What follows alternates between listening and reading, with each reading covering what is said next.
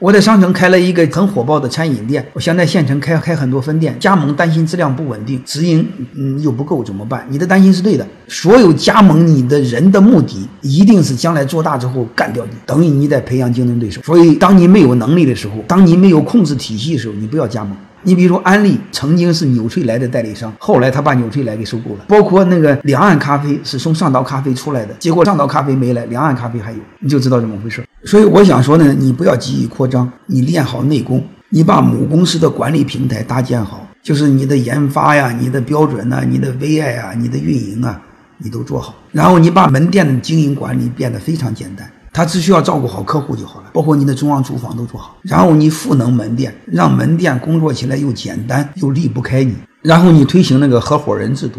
合伙人制度啥意思呢？